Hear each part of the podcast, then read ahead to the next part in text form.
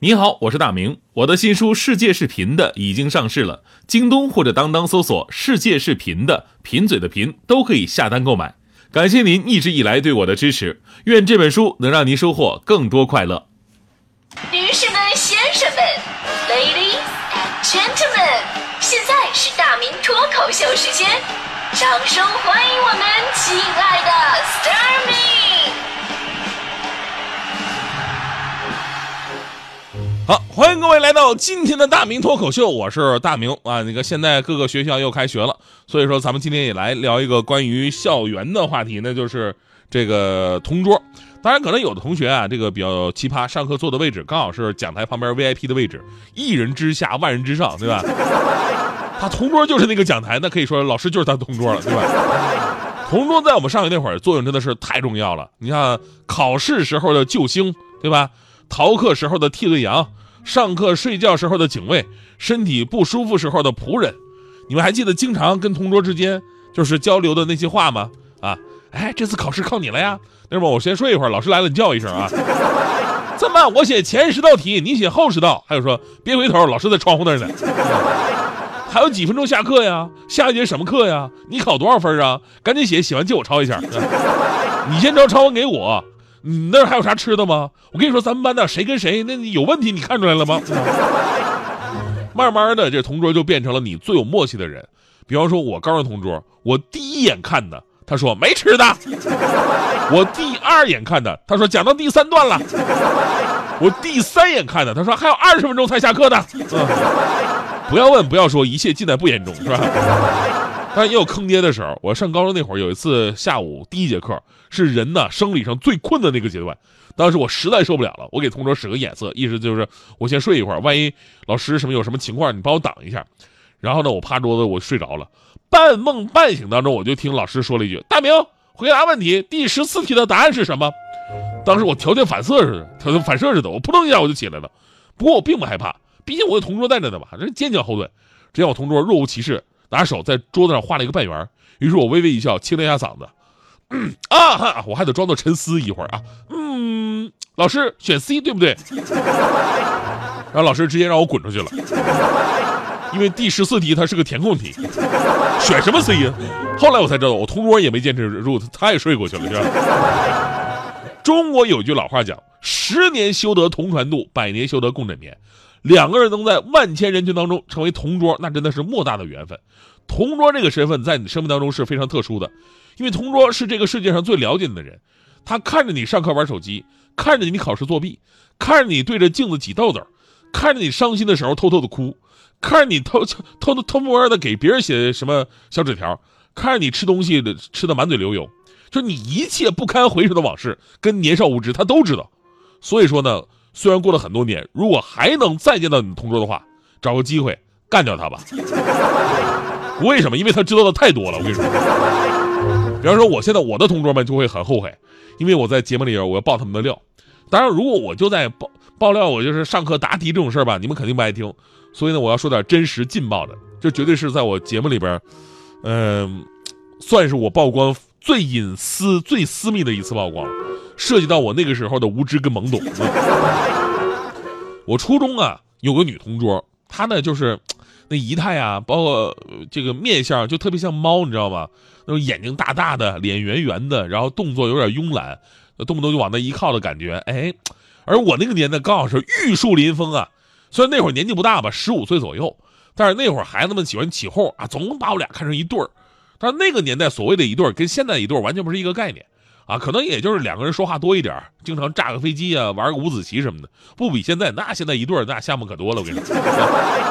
你说这是早恋，对不对？那我我觉得不是早恋，对吧？因为谁都没说，也没感觉到进行到恋的一步，就是觉得对方存在，彼此很亲近啊。然后呢，在一起很开心，而且学习上也是相互帮助。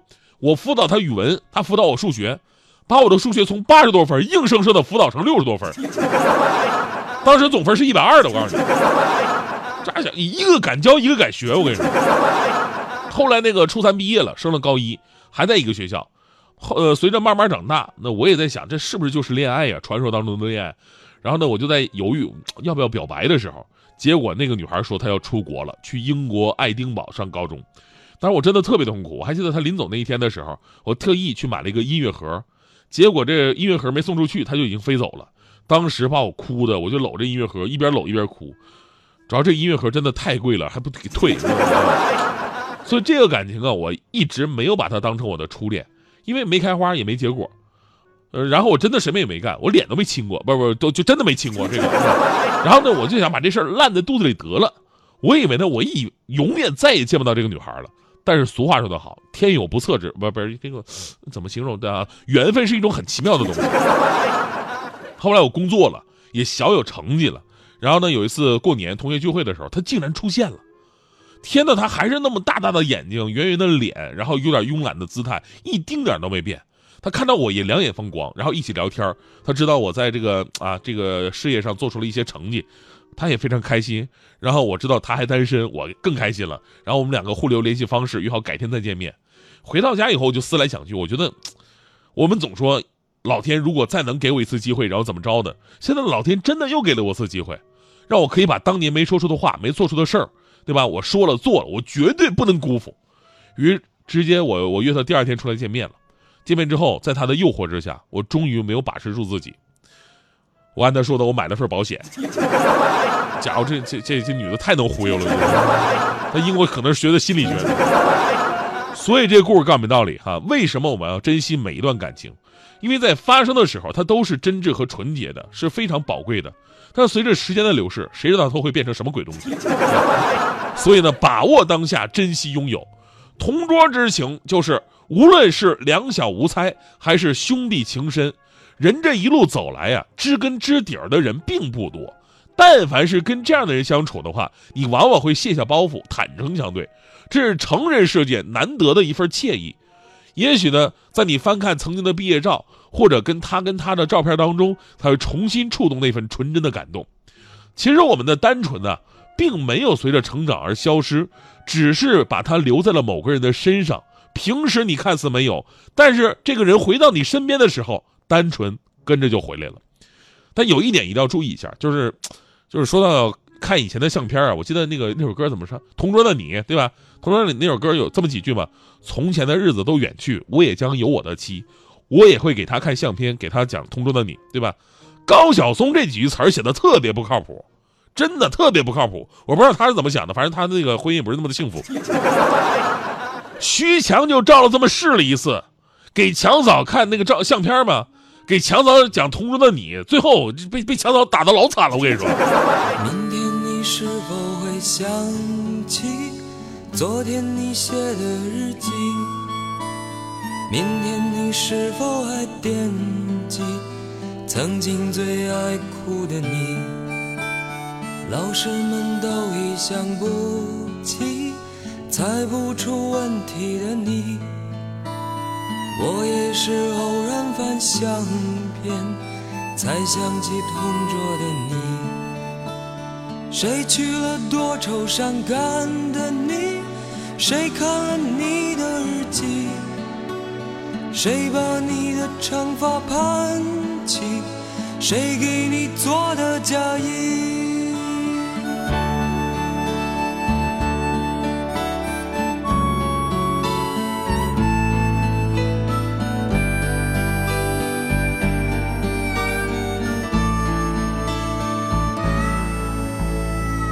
从前总是很小心，问我借半块橡皮。你也曾无意中说起，喜欢和我在一起。那时候天总是很蓝，日子总过得太慢。你总说毕业遥遥无期，转眼就各奔东西。谁遇到多愁善感的你？谁安慰爱哭的你？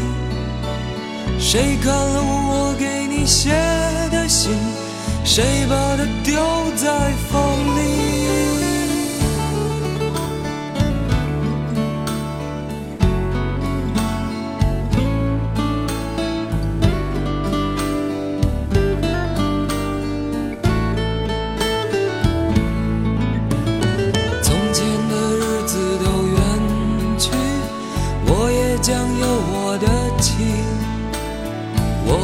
会给他看相片，给他讲同桌的你。